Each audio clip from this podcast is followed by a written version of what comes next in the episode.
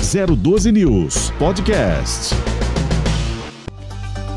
São 7 horas mais 58 minutos e agora aqui no primeiro jornal é hora de entrevista. E neste momento nós vamos dar início, portanto, a um bate-papo com Paulo Baja.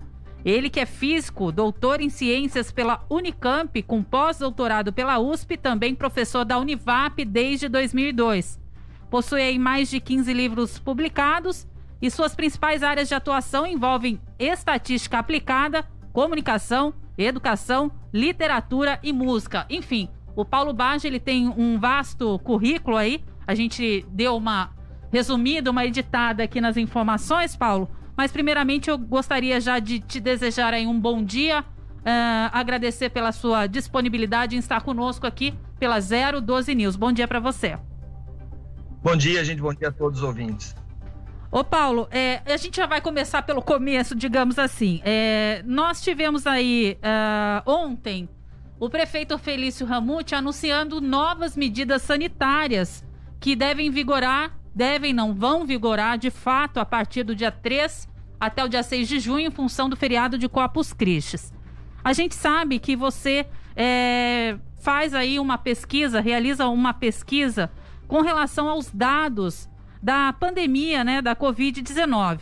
Então, gostaria de saber de você se, mediante esses resultados da sua pesquisa, que nos últimos dias aí apresentaram a região sul como uma região de alto índice de contaminação, se você acredita que a população, de fato, eh, se seguisse a risca a quarentena, os índices seriam bem menores? É uma questão é, complexa, né? Porque, é, é, sim, é verdade que existe uma boa parte dessa, desse grave problema, né? Que, que depende de cada um de nós, né? Quer dizer, aquela ação que, é, eu digo assim, não existe uma ação pessoal. Todas as ações que a gente tem de cuidado são ações coletivas, são ações de solidariedade, né? Porque é, a comunidade como um todo é beneficiada, né? Nesse sentido, sim, é, tem uma responsabilidade de cada um de nós nisso, né? Mas a gente tem que entender que a Zona Sul, por exemplo, e a, e a Leste também, que agora está subindo bastante, é, são é, locais onde as pessoas têm um poder aquisitivo em geral menor, na média menor, e uma necessidade muito grande de trabalho, muitas vezes presencial. Às vezes não tem essa opção. De, é mais difícil de ficar em casa, enfim, como eu, por exemplo, transmito as minhas aulas de casa, né? Então eu tenho tido todo o apoio universitário para isso, tal. Mas nem todo mundo tem esse, esse respaldo. Então é, o que acontece é que nós estamos vivendo um momento de maior gravidade. É importante deixar muito claro isso, né? E aí, sim, depende de todos nós, mas a gente compreende essa diferença, essas dificuldades, é, é, as especificidades, né, de cada região, de cada bairro. Perfeitamente. É só para então deixar claro para quem nos acompanha aí, porque é, a 012 News é uma rádio multiplataforma, enfim, pega em todos os locais. É, o Paulo Baja, é, mediante todo esse currículo que eu já fiz, apresentei aí no início do programa, ele encabeça uma pesquisa aí pela Univap é, com relação à situação da, do aumento na pande da pandemia aqui na cidade. Essa sua pesquisa, Paulo, ela está embasada somente em ferramentas como matemática e, e estatística? Como é que é feita toda essa análise por você? Tá, a gente usa, é, sim, é, uma boa parte do que, do, vamos dizer, é, nosso material, nossas fontes, primeiro é bom falar disso, nossas fontes são todas públicas, tá? São fontes, são é, governo do estado, é prefeitura municipal, a gente pega os dados públicos, né? Então é um trabalho mais, vamos dizer, de compilação e de processamento desses dados que estão disponíveis, podem ser verificados, enfim. O que a gente faz é comparar, às vezes, as fontes, né? E fazer uma análise gráfica aí da evolução, tentar entender como é que estão essas coisas. Eu tenho uh, participado do grupo, nós, é, aliás, é bom falar que nós criamos um grupo na Univap de pesquisa em estatística aplicada, é, com o professor Eduardo, professora Priscila, pessoas fantásticas, que estão. É, o grupo surgiu um pouco por conta disso, quer dizer, é uma consequência natural, né? Mas a gente tem uma rede de contatos muito grande, então nós estamos falando sempre com o pessoal do INPE, a gente tem um pessoal, tem gente de outras universidades, né? Nós temos um contato, um grupo de WhatsApp onde a gente vai trocando essas informações, né? e isso nos ajuda principalmente a, a entender certas especificidades, a ajudar na interpretação, né? Que é sempre feita assim, nada é trabalho é, de um homem só. É bom deixar claro, são, são equipes, são pessoas de diferentes lugares que estão ajudando nisso. Então, a ferramenta matemática é simples, a gente usa programas é, de fácil acesso, os dados são públicos e a gente senta e estuda, né? Como eu falo sempre para os alunos, né? a gente tem, tem, que sentar e ficar em cima dos dados, olhar, ver bem e tentar compreender a partir desse debate, enfim. Com certeza, até porque o estudo é bem trabalhoso, né, Paulo? E você tocou num assunto importante que me fez aqui é, é, pensar numa outra questão. A prefeitura municipal ela possui aí uh, uma, um comitê de enfrentamento à Covid-19 que costuma debater dados também da pandemia e esse comitê envolve não só a Associação Comercial e Industrial aqui de São José, como é, diretores de hospitais privados, também diretor de hospital público, a prefeitura, né, o prefeito, na verdade. Vocês têm alguma participação? Vocês chegam a, a discutir a respeito disso? Ou essa, esse grupo da Univap, esse grupo de pesquisa estatística aplicada, é formada só pelo grupo da Univap com é, voluntários do INPE? Quem, quem compõe esse grupo, na verdade? Na, na, na, verdade, assim, é, existem diferentes instituições né, que têm é, seus pesquisadores interessados, seus grupos, e a gente informalmente tem um, um, grupo de WhatsApp de pesquisadores onde a gente troca as informações. Então, nós temos contato, vamos dizer assim, de forma indireta com é, o pessoal desse comitê de enfrentamento, né? Certo. Mas é, é de forma direta, nós não participamos, né? Mas, Mas utilizam modo, os dados, de certa isso, forma. Isso. E, e a gente está à disposição. É bom aproveitar e deixar claro aqui no espaço que a gente na universidade, né, na pesquisa, o que nós queremos realmente é esse contato, é estar tá à disposição, é fazer o serviço para a comunidade, né? Entendi. E esse grupo ele foi montado a partir mesmo lá do início da pandemia, ou seja, desde março do ano passado? Não, a coisa começou assim, é, em março, abril é, ano, do ano passado, surgiu um grupo né, de pesquisadores que envolve gente, inclusive, é, é, vinculada à Secretaria de Saúde do Estado, né, e, e, gente de diferentes instituições, e nós começamos a trocar informações é, pela rede para poder auxiliar nas interpretações. Eu comecei a fazer, trabalhar muito com os gráficos, né? Então, inicialmente era um grupo informal, isso foi evoluindo, a gente chegou a fazer alguns comunicados conjuntos, e aí, agora em 2021, é, dentro da Faculdade de Engenharia, Arquitetura e Urbanismo, nós entendemos que era um momento de ter um, um pequeno grupo específico nosso na, na universidade, não somente para a Covid, né? Mas assim, nós percebemos que esse tipo de trabalho tem uma relevância, né? E a gente pretende seguir, é, inclusive, é, além desse, desse universo, desse, desse momento, né? Da, que nós estamos vivendo, que está prolongado, mas assim, a ideia é que a gente tenha sempre esse, esse corpo de professores vinculados, né, pesquisadores interessados em, em prestar essas informações, em levantar questões, fazer análises, e nem sempre, sabe? Às vezes a gente, a gente tem acesso aos, vamos dizer, aos informes públicos, oficiais, mas nem sempre as coisas estão, vamos dizer, conectadas entre si. Então as informações às vezes ficam um pouco perdidas, o que dificulta o cidadão comum, né? Então, a, a entender tenta... e compreender, né, na verdade, o que Isso, se passa de fato. ajudar. Exatamente. Lembrando que nós estamos então conversando hoje com Paulo Baja, ele que é físico, doutor em ciências pela Unicamp, com pós-doutorado pela USP, também professor da Univap desde 2002. Ô Paulo, o nosso bate-papo continua. Eu vou passar aqui ao meu é, companheiro de bancada, o Marcelo Rocha, que também tem alguns questionamentos para você. Olá, Paulo, bom dia.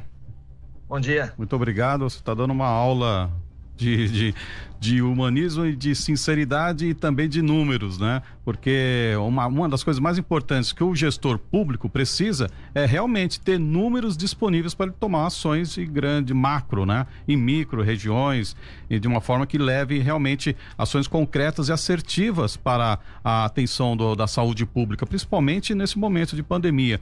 E sem números, sem essa, esses dados, é, nós que somos pessoas comuns já ficamos perdidos, né? Ainda ainda mais com o gestor público, né? É uma grande importância realmente essa que esse serviço que vocês é, oferecem e você acredita que poderiam ser mais é, bem assim melhor aproveitados? Você acredita que de repente vocês como profissionais dessas áreas tão tão específicas e tão é, científicas está sendo bem aproveitado toda a expertise de vocês, todo esse grupo de vocês? Olha, é, é, aquela, aquela história. A gente, é, no caso da Univap, vou falar em, em, particular, a gente tem o perfil de universidade comunitária. Então, de fato, é uma coisa constitutiva, estrutural nossa, a, vamos dizer, a vocação para esse tipo de contato, de serviço. Agora, eu, eu de fato, é, em alguns momentos, o que a gente tem feito é um trabalho que, é, que às vezes eu falo não pejorativamente, muito pelo contrário, e que é uma coisa de todos nós, que assim, é o trabalho de formiguinha, sabe? A gente vai fazendo, vai, vai comentando, é uma entrevista aqui, é um comentário ali. Tenho tido um, um auxílio de, de, gente, inclusive de jornais, que, que já sabe do trabalho e que às vezes provoca, é, provoca é, pergunta, procura a gente. Eu recebo às vezes dados, olha, chegou tal coisa, né? Então, é, é, um, vamos dizer, é um trabalho, de certo modo, de engajamento social que envolve muitos atores. Eu sempre gosto de deixar claro isso. Agora, da parte de, de, governos, de gestão, assim, a gente é, fica à disposição, né? Eu não, é, a minha postura aqui é de sempre acolher, quero conversar e, e a gente quer, enfim, se acharem que é interessante, nós podemos Vou dar, um, vou dar por exemplo, é, é, um, um, falar algumas coisas simples, né, que pode ser feitas. É, dicas, fica assim como sugestões. Né? Em alguns sites a gente vê, sites públicos, é, ocorre uma mistura, onde é, o gestor, enfim, a equipe coloca misturado é, um o mesmo gráfico, a mesma escala, colocando o número de casos e o número de óbitos. É uma coisa simples para dar um exemplo. E ali que acontece? Quando você coloca tudo junto, a mortalidade da Covid é em torno de 2%, tá? Que é alto, viu? É muito alto isso. Tá muito alto aqui. Mas em torno de 2%. Significa que para cada 50 casos, estou arredondando, simplificando, um vai ser um óbito. Se você coloca essas duas informações na mesma escala, o que, que vai acontecer? A pessoa acessa o site, ela olha o gráfico, né? Que é mais chama mais atenção do que os números, né? A pessoa vai ter a sensação de que os óbitos estão lá embaixo, que é pouquinha coisa. E isto é errôneo. Isso é um engano, entende? Então, nosso papel é, é separar isso, mostrar. Olha, não, peraí, a gente colocando na escala correta para os óbitos, a gente vê, por exemplo, informação fresca, assim, nova. O mês de maio, de fato, foi o, o mês mais mortal, não só em São José, mas Jacareí, Taubaté, uma série de cidades da região, a coisa foi, foi bem complicada. Embora no Brasil, né, a gente, eu estava ouvindo vocês aqui, né, no Brasil não tenha sido o mês mais letal, mas na região foi, né? Então, são é, é, é essa atenção que a gente vai vai procurando chamar, vai procurando dar os toques. Então, assim, uma mudança de escala, né? Um outro exemplo que eu te, fa que eu te dou é o seguinte, muito, isso aí é geral, na maioria dos sites públicos, as pessoas colocam é, a evolução, colocam a soma, o total de casos, né? vai aumentando. Então, é uma, é uma curva que sempre sobe, né? um total de casos. Só que, se você vê somente o total, você perde uma informação importante, que é o quê? De um dia para o outro, como é que isso está evoluindo, se está acelerando ou não, a tendência. Se você só vê somente total, isso fica um pouco mascarado. Não tem nada de mentira, não estou dizendo isso. Estou dizendo assim, uma informação mais apurada, uma coisa soma-se a outra. Então você vai lá e estuda aquela semana, 15 dias, um mês. E aí você vai mostrando, olha, essa semana está mais do que a anterior. O pessoal na TV já está fazendo, média móvel, já faz um tempo, né? Então a gente está entendendo. E, e, é mais ou menos por ali. Ali é, vai mostrando as tendências. Então, isso nem. É, enfim, talvez não seja nem um papel de uma prefeitura, por exemplo. Mas a gente está aqui para ajudar nesse sentido. Agora, doutor, é, agora você tocou numa questão justamente essas questões, esses critérios. E desde o começo da pandemia, é, volta e meia, a gente vê órgãos públicos, tanto estadual quanto federal, é, apresentarem mudanças em critérios de avaliação e medição da, do número de infectados, número de, de, de, mortes, algumas mudanças que impactam muito em relação aos números, né? Como pessoas que passarem, vamos considerar apenas as pessoas que estão lá com CRM do médico carimbado, é, só com o atestado de, de óbito escrito. Então, é, o que leva a, a gestões tanto estadual quanto federal, a proporem esse tipo de, de, de, mudança de critério? Qual o interesse e qual é o benefício que é? Se é que há benefício, qual o benefício e para quem é o benefício essas mudanças de critérios? Olha, essa é uma pergunta que eu acho que talvez o melhor seria deixar para cada um refletir, né? Mas de fato, uma coisa que eu posso, posso te dizer é que a, a gente percebe quando a gente é, como é que eu falo, reflete sobre os dados, procura, a gente percebe inconsistências aqui ali e tal, de um site para o outro. E, por exemplo, o, uh, no registro civil aparece um número, às vezes num site de uma gestão aparece outro número, né? Então, existem maneiras de tratar isso, né? Por que, que isso é feito? Olha, eu não sei, mas eu acho que, por exemplo, meu trabalho na universidade é ter transparência. De nada vale nossa pesquisa, né? As pessoas às vezes têm uma ideia errônea de a universidade ah, lá no castelo fazendo pesquisa. Não. Se a gente não conseguir comunicar, por isso agradeço muito vocês aqui. Esse papel é importante, esse momento. Então, se a gente não consegue comunicar, qual o sentido, né? Então, nós temos a vocação da transparência. Eu acho que seria muito bom se houvesse essa, essa vocação da transparência, se isso fosse respeitado também em outros, em outros setores. Mas eu não tenho como dizer qual é o, a, vamos dizer, a motivação. É, eu acho que fica para cada um pensar. Mas, te digo, se a gente compara. É, quer ver um, um, tem um. Tem um trabalho matemático que pode ser feito, que é assim: você comparar, por exemplo, você vai lá no registro civil, né? Independente, suponha que os dados são. que você não tem as informações detalhadas da Covid. Suponha que não está muito transparente. O que, que você faz? Você vai lá e pega a média histórica então, você, vamos supor, município, né? poderia ser no estado ou, no, ou na própria federação. Vai lá, pega é, 2017, 18 e 19. A gente fez esse trabalho, três anos. Vê o perfil, a curva de óbitos, né? Tá? A gente pode ir, mais detalhadamente, com a ajuda da Fiocruz, a gente pode fazer isso e verificar as internações por problema respiratório. Mas vamos ficar nos óbitos. Então você vê a média histórica, tá? Muito bem, 17, 18, 19, a gente tem lá o X. Em 2020, a coisa vai para 2x. O que, que aconteceu de diferente em 2020? Você percebe? Então é uma evidência indireta, não é a certidão de óbito exatamente, porque há inconsistências aqui e ali, mas a matemática faz a gente ver que a, é, é uma coisa que qualquer pessoa pode compreender, né? Que a diferença entre aquela média, aquele que seria o padrão, e o que a gente está vendo agora, uh, pelo menos em grande parte, pode ser atribuída à Covid. E quando a gente faz essa conta, a gente vê que os números uh, são às vezes até um pouco piores do que, do que se fala, uh, do que aparece no site. Também existe, deixa eu só dizer assim, uma questão do tempo, né? Às vezes o tempo para lançar informação num lugar é diferente da do outro. Então a gente sempre pensa no melhor, né? De que é uma coisa que vai se ajustando ao longo do tempo. Mas é, existem essas inconsistências e a gente percebe com a matemática o quanto que está passando do normal. Fala, peraí, então isso aqui é realmente um fenômeno novo. Isso sem contar as inconsistências, né? Sem contar os casos de subnotificação, né? Que em muitos casos você, você tem lá apenas o registro lá de, de nos registros públicos é síndrome respiratória aguda grave só que não define uhum. se é uma H1N1 ou se é uma Covid, Exatamente. mas que coincidentemente é justamente num período de pandemia que essa síndrome está sendo registrada, doutor.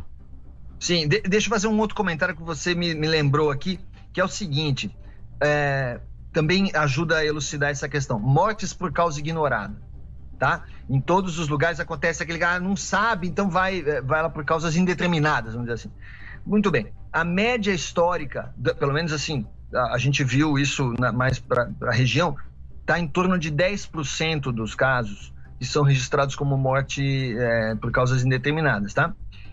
Ah, isso em 2020 pulou de 10, 11% para 20%, tá? Essa diferença não foi atribuída à Covid, você percebe? Tá como causas indeterminadas. Porém, nós que somos a, a turma que, que para e olha os dados começa a refletir: peraí, por que será e praticamente dobrou o número de registro de, de causas indeterminadas. Pode ser um exame que não ficou pronto, pode ser uma pessoa que nunca chegou a fazer o exame, pode ser uma pessoa que nunca chegou, inclusive, que em muitos casos, nunca chegou a ser hospitalizada. Ficou em casa, a, coisa evoluiu mal e, e, e se foi, né? Então, a gente tem essa diferença também aí. Na, né? Então, uh, se você cria, por exemplo, uma regra que só pode constar como Covid aquele que está com certidão explícita, que foi atendido pelo médico, tem gente que não, não teve essa chance, né? aí aparece nas causas indeterminadas. Esse número também aumentou. Esses dados não entram na contagem oficial, você percebe? Não entram na contagem oficial, é um número muito, vamos dizer assim, suspeito, né? é, uma grande suspeita de que seja também causas atribuídas à Covid-19 e causas indeterminadas. Outra, a gente passa a imaginar outras possíveis causas. O que foi? Aumento do número de acidentes de carros? Não. A gente vê registros diminuindo justamente pela menor circulação de pessoas, mais restrições em datas festivas, em feriados, como teremos aqui também restrições aqui em São José dos Campos. Então, a circulação de veículos e de viagens de pessoas, as pessoas correm menos riscos de serem acidentadas e morrer de outras causas. Sim. É, agora eu vou te falar uma outra, um outro ponto que é muito interessante, essa conversa está muito rica para mim também, que é o seguinte: existem causas indiretas, vamos dizer assim, que estão associadas à Covid. A gente tem essa toda esse, a gente traça essa ligação. Por exemplo, o consumo de álcool em casa, consumo doméstico de bebida alcoólica, explodiu, aumentou por incrível que pareça, é, é, uma coisa chocante a gente falar isso, mas, mas é né, do capitalismo. Tem empresas que estão com a produção, enfim, né, quer dizer, a, o setor de bebidas está vendendo mais, só que o consumo é doméstico, né? Então no comércio tá, a crise é, é forte, a gente sabe, porém existem essa. E aí a pessoa bebe muito em casa, fica mais em casa. O que está acontecendo também? Aumento de violência doméstica. Pessoal que trabalha no setor de assistência social sabe muito bem do que eu estou falando. Os registros. E outro problema, também aí, e aí é sério, uma subnotificação fortíssima. Por quê? Todo mundo em casa, episódios de violência, as pessoas, às vezes, com consumo de álcool, explode aquilo. E como é que você vai é, notificar isso? Como é que você vai procurar ajuda? Então, essa dificuldade social mesmo, né? Então, existem casos que é, pode ser que uma parte disso. então, eu coloco isso como causa indireta, né? Está relacionado com a dinâmica da Covid. O que está acontecendo? Gente, é um problema social mesmo, tá? É, é, é, saúde no seu, no seu contexto, seu entendimento mais amplo, né? A pessoa está mais em casa, ela acaba, é triste dizer isso, ficando mais exposta a situações Lembrando que não é só isso. Uh, o Paulo tocou num assunto bem importante que, além do fato da, né, das pessoas ingerirem mais bebida alcoólica, as pessoas estão fumando mais, já foi comprovado. Uhum. É, o índice de violência doméstica também aumentou, o índice de depressão também aumentou. Então, quer dizer, tudo isso são fatores que estão de fato relacionados à pandemia Covid-19, mas que não são notificados como sendo Covid-19 e acaba assim tendo um índice elevado, né, de óbito. Não é mesmo, Paulo? Sim. É, é, um outro ponto também para é, você tocou também numa, numa, num ponto que eu vou dizer assim, é, uma parte dessas coisas vai talvez fique mais clara no futuro. Né? A gente está falando durante uma um, uh, durante o temporal, vamos dizer assim. Mas é, vários pesquisadores mencionam isso, eu acho que é muito sério. É, vamos dizer, nós estamos já vivendo uma terceira onda, a gente está vivendo uma cepa mais agressiva e mais rápida. Porém, as pessoas dizem o seguinte: a quarta onda é saúde mental. Os episódios de. Gente, todos nós estamos sujeitos, sabe? Se a pessoa tiver disser que está tudo bem com ela, que não está nem aí, está tranquila, eu acho que essa pessoa precisa de ajuda, né? Porque todos nós que estamos é, minimamente conectados com a realidade, a gente está triste, a gente está preocupado. Com, é, eu, por exemplo, estou sem ver minha mãe há um ano e meio, pessoalmente, né? Só chamada de vídeo e tal. Então, são coisas que ninguém fica feliz com isso, né, gente? E, e, a saúde mental, então aí vai da estrutura de cada um, das circunstâncias, mas de fato a quarta onda. E aí nós estamos falando de muito tempo, é algo que vai se prolongar.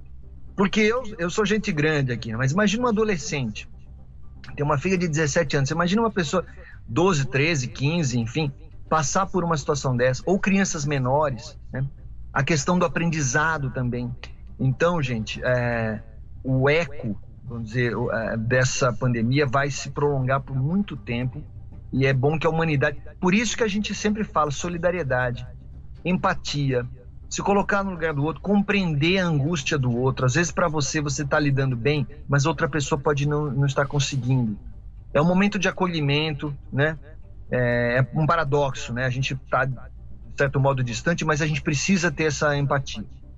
Uhum. É, doutor, é, o neurocientista o Miguel Nicoleles, que já foi considerado um dos 20 cientistas mais importantes do mundo, esteve até fevereiro deste ano na coordenação do Comitê Científico do Nordeste, né, no enfrentamento à pandemia.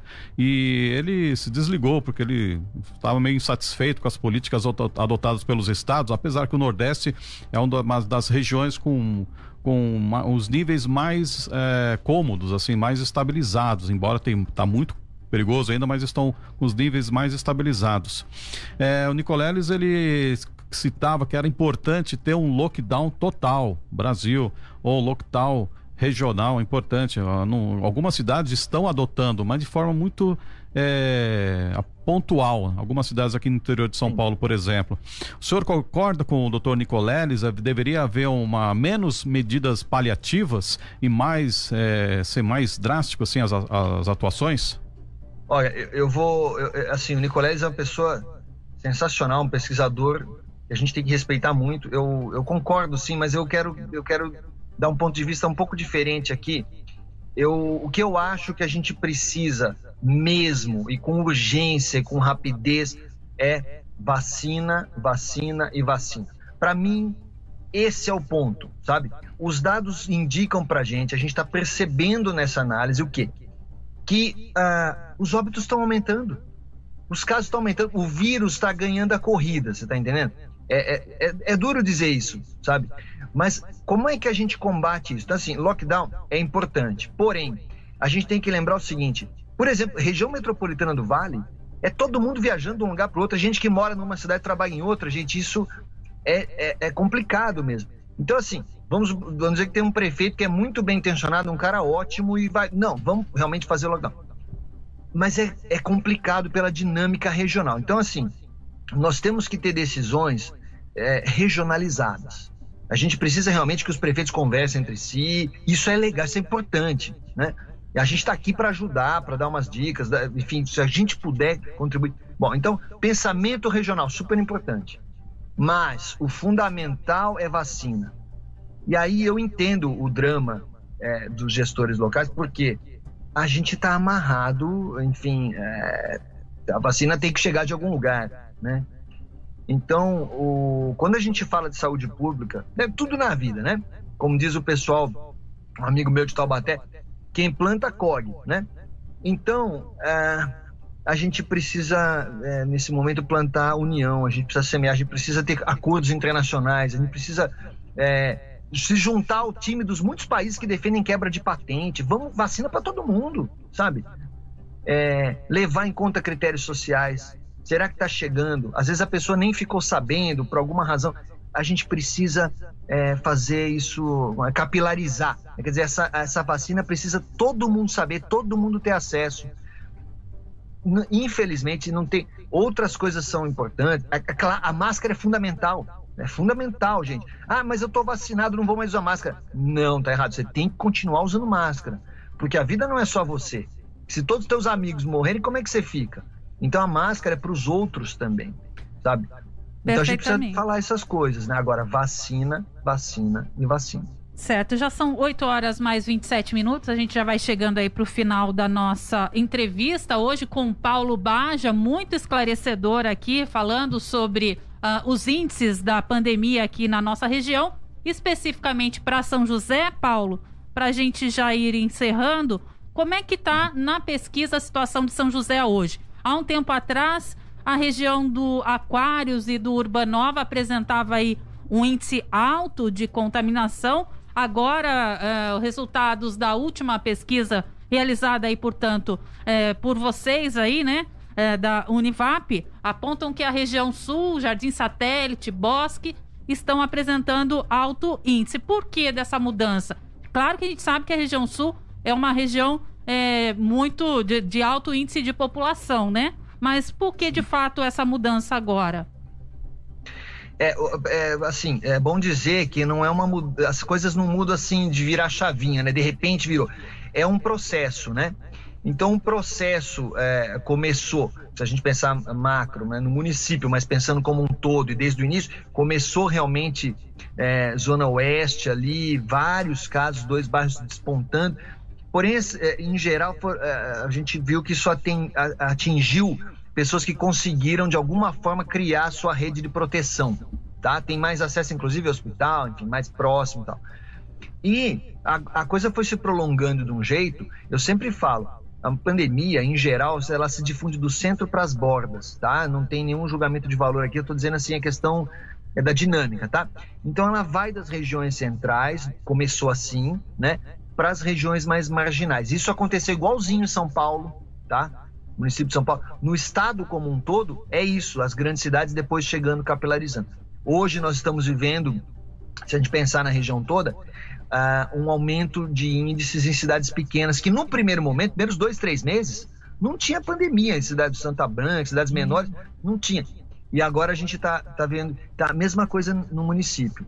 É aos poucos, é processo. Aos poucos a coisa vai difundindo e quem precisa correr mais atrás do dia a dia, da vida, enfim, é, é quem acaba sendo mais exposto, né? O vai e vem e tal. Então, isso tem acontecido mesmo. A gente precisa lembrar disso. É, talvez fazer campanhas de conscientização, mas é, é, é, realmente a informação, da, é ter a vacina, ter a informação da vacina, orientar essas pessoas. Distribuição de máscaras seria uma, uma coisa para se fazer, sabe? Máscaras adequadas, às vezes a pessoa improvisa. Então, tentar dar essa assistência.